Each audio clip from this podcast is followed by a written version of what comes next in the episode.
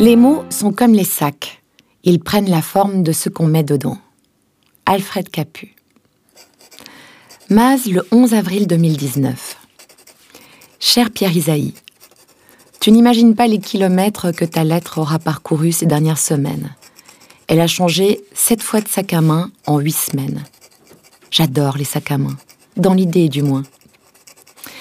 Tes mots m'ont secoué, pas seulement par leur fond, par leur rythme aussi. C'est comme si tu les posais en couple sur le papier et que tu leur disais Dansez maintenant. Tu les groupes, les détaches, les isoles, et puis tu les réunis soudain avec un élan bouleversant. C'est comme dans les booms pour adolescents. Comme j'étais secouée après cette lecture, eh bien j'ai continué à secouer tes mots dans mes sacs à main. J'ai emmené ta lettre un peu partout. Je n'étais pas particulièrement inquiète pour eux vu ton choix de papier quadrillé, c'est tout de même pratique pour se tenir.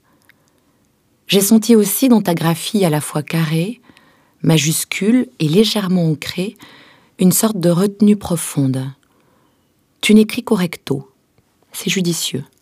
Ça donne du souffle à tous ces feuillets. Et ça m'aura laissé tous les versos pour y déposer un mot-clé. Cinq pages, cinq mots. La psychanalyse de caniveau. Bon, alors, t'es prêt? Donc, ça donne ceci. Trouille, mort, gitan, funérailles et doute. J'ai donc emporté la trouille, la mort, un gitan, des funérailles et du doute dans sept sacs distincts durant huit semaines. Maz, Genève, Séville, Martigny, Buenos Aires, El Calafate, Madrid et Maz. Te dire d'emblée que malgré mes nombreux déplacements, je n'ai pas perdu le moindre mot. Au contraire, à force de les lire, ils me sont devenus familiers. Tes mots et tes morts aussi.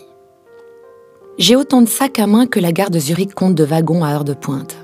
Sac cabas, sac sauce, sac type lady ou pochette, là ton enveloppe en très juste.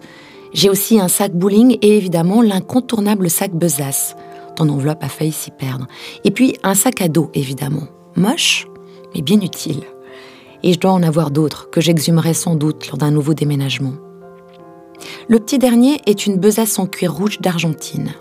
Du faux cuir, m'a dit une copine que je soupçonne de jalousie. Ce n'est pas que je les collectionne vraiment, c'est plutôt à chaque fois une rencontre, rarement un coup de tête. Ces derniers temps, je prépare un grand entretien avec Jacques Hénard, l'ancien conservateur du musée d'ethno de Neuchâtel. Il dit que collectionner, c'est forcément lutter contre la mort. Il dit aussi qu'une collection sans regard ou sans rupture, c'est stérile et inutile m'a rassurée dans mon rapport aux garçons. Il y a quelques années, je rêvais de présenter un programme de radio que j'aurais appelé L'inutile indispensable. Par ces temps d'économie, ce serait peut-être utile et du coup, pas forcément indispensable. Mais songe un peu à tout ce qui est inutile et en même temps indispensable à ta vie. La liste est vertigineuse en ce qui me concerne. Si je devais par exemple garder qu'un seul sac à main, hein, lequel serait-il? Conseil de la gentille japonaise qui sur Netflix donne des cours de rangement aux paumés le consumériste dans mon genre. Pose-les tous sur le sol. Saisis-toi de chacun, adresse-toi à lui, demande-lui s'il accepte de s'en aller, souhaite-lui qu'il puisse poursuivre sa route, embrasse son faux cuir. Oui, c'est vrai, c'est du faux cuir, je confesse.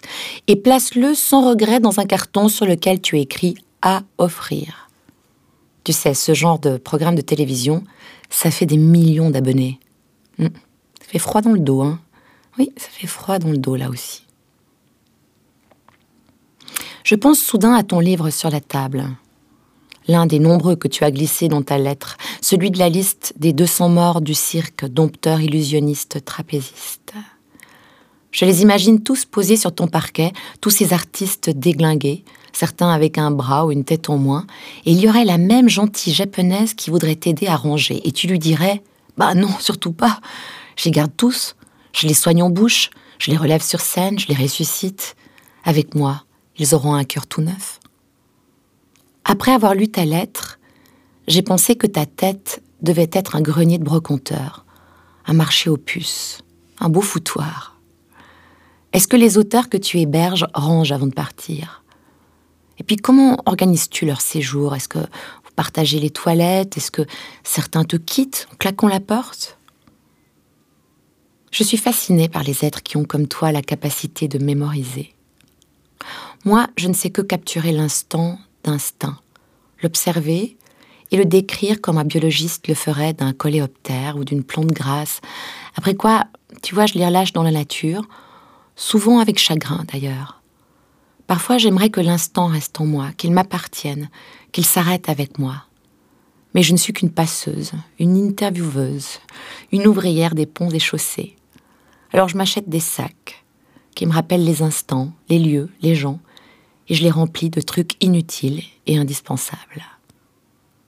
Ta lettre est inutile et indispensable.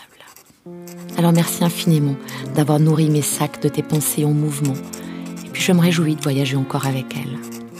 Je t'embrasse de Genève, c'est pas le revers ensoleillé, juste un bord de lac avec sa bise noire. J'ai hâte de rentrer là, d'où on ne part jamais vraiment. Manuela.